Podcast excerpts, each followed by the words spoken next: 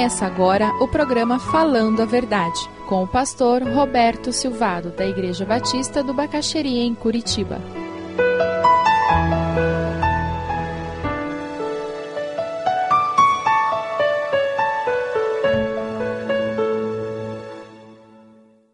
O apóstolo Paulo escreve uma carta pessoal ao seu amigo pessoal Filemão, irmão em Cristo, aquele a quem ele considerava um filho na fé. E continuaremos a estudar agora, indo do versículo 8 até o 12. Paulo, prisioneiro de Cristo Jesus, e o irmão Timóteo, a você, Filemão, nosso amado cooperador, a irmã Áfia, a Arquipo, nosso companheiro de lutas, e a igreja que se reúne com você em sua casa. A vocês, graça e paz da parte de Deus, nosso Pai, e do Senhor Jesus Cristo. Sempre dou graças a meu Deus, lembrando-me de você nas minhas orações, porque ouço falar da sua fé no Senhor Jesus e do seu amor por todos os santos. Oro para que a comunhão que procede da sua fé seja eficaz no pleno conhecimento de todo o bem que temos em Cristo. Seu amor me tem dado grande alegria e consolação, porque você, irmão, tem reanimado o coração dos santos.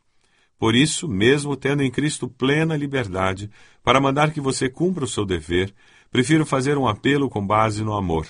Eu, Paulo, já velho e agora também prisioneiro de Cristo Jesus, apelo em favor de meu filho Onésimo, que gerei enquanto estava preso.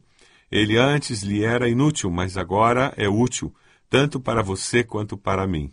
Mando-o de volta a você, como se fosse o meu próprio coração. O apóstolo Paulo está falando sobre um pedido que tinha que ser feito a Filemão. Ele está começando a falar sobre a razão principal da carta, que era pedir em favor de Onésimo, um escravo de Filemão que havia fugido, se escondera em Roma. Naquele período em que estava escondido em Roma, ele se converte, torna-se discípulo de Paulo. E agora ele retorna para restaurar, para reparar. Todo aquele que é convertido de fato tem esse desejo de restaurar e reparar o seu passado, de pedir perdão e conceder perdão.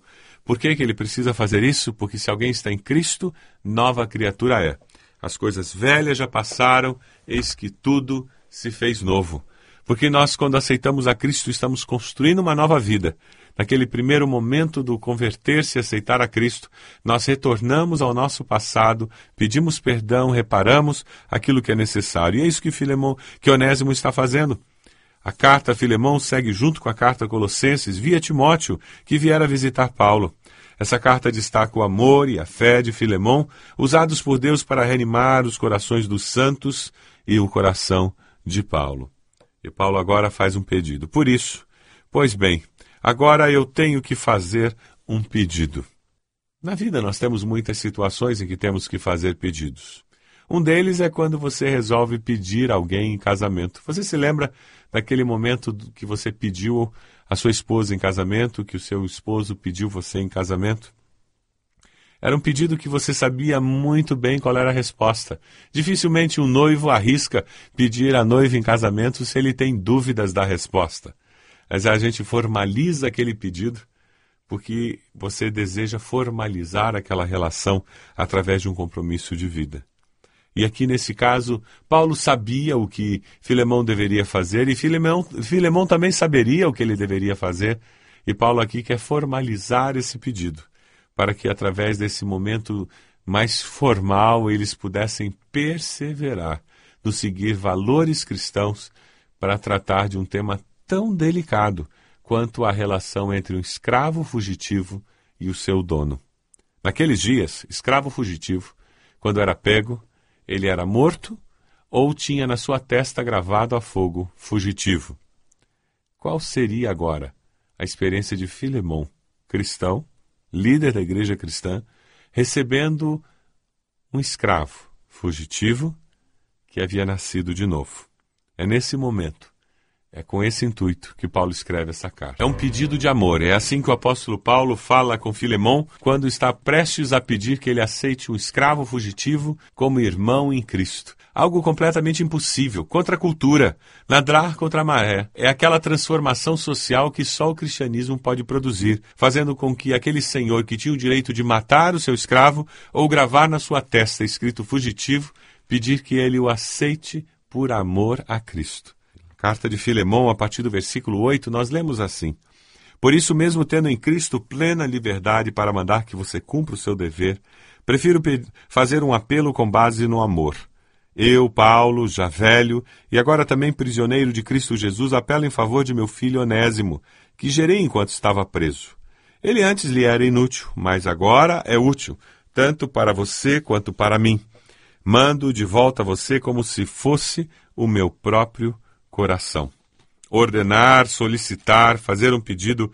Paulo se autodescreve nos versículos 8, 9 e ele se apresenta como Paulo velho. Calvino e outros mencionam que a idade de Paulo estava entre 50 e 60 anos. Ele era um ancião da igreja. Na realidade, quando ele fala Paulo, velho, ele tenta trazer à mente de Filemão a sua posição de ancião, de líder espiritual da igreja daqueles dias. E quando ele menciona que ele é prisioneiro de Cristo, ele traz à tona uma realidade ainda mais profunda. Eu, Paulo, estou fazendo um pedido e não se esqueça que eu sou alguém que está disposto a sofrer até prisão e morrer por Cristo. O meu pedido tem que ser considerado com muita atenção, porque o meu compromisso com Cristo me leva até a viver preso. Não é verdade que quando alguém sofre por Cristo quando alguém passa por uma prisão, quando nós ouvimos missionários que estão morando em campos onde existem muitas dificuldades. Não é verdade que nós ouvimos a sua palavra com mais autoridade, com mais atenção? É isso que Paulo está evocando aqui nesta carta. Paulo pagou um alto preço para servir a Cristo. Por isso ele queria que Filemão o ouvisse. Você tem pago um preço para servir a Cristo? Você tem que se sacrificar para servir a Cristo? Quanto custa para você ser a Cristo, ser fiel a Cristo Jesus. Nos nossos dias, boa parte dos cristãos não faz ideia do que é pagar um preço. No nosso país hoje é moda, é até bonito ser evangélico, e infelizmente muitos de nós não entendemos ainda o que é o discipulado cristão. E sabe, quanto mais eu vejo as Escrituras e mais eu vivo, mais eu chego a uma convicção: que se você de fato é discípulo de Jesus, você se transforma numa pedra de, no sapato dos seus amigos e colegas de trabalho. A pior coisa que um evangélico, um cristão pode ouvir de alguém é que você não é igualzinho a gente, né? Apesar de você ser crente, você é igual a gente. Isso não é elogio, isso é xingamento. Porque nós somos sal da terra e luz do mundo. O crente ele não é esquisito, ele é diferente. Se você é fiel a Deus, você é diferente. Tem que ser não há a menor possibilidade de você ser igual.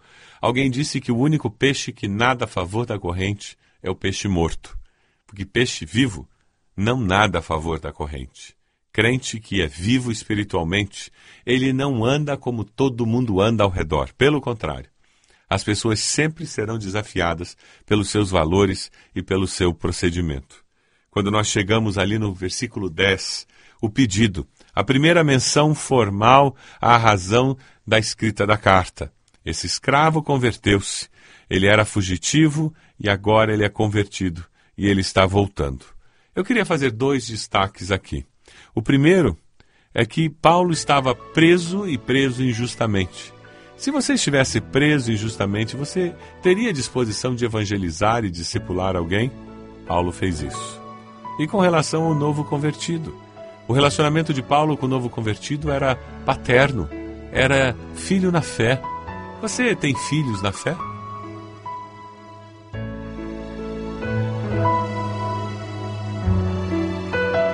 Se você deseja adquirir a mensagem que acabou de ouvir, ligue para 41 33630327.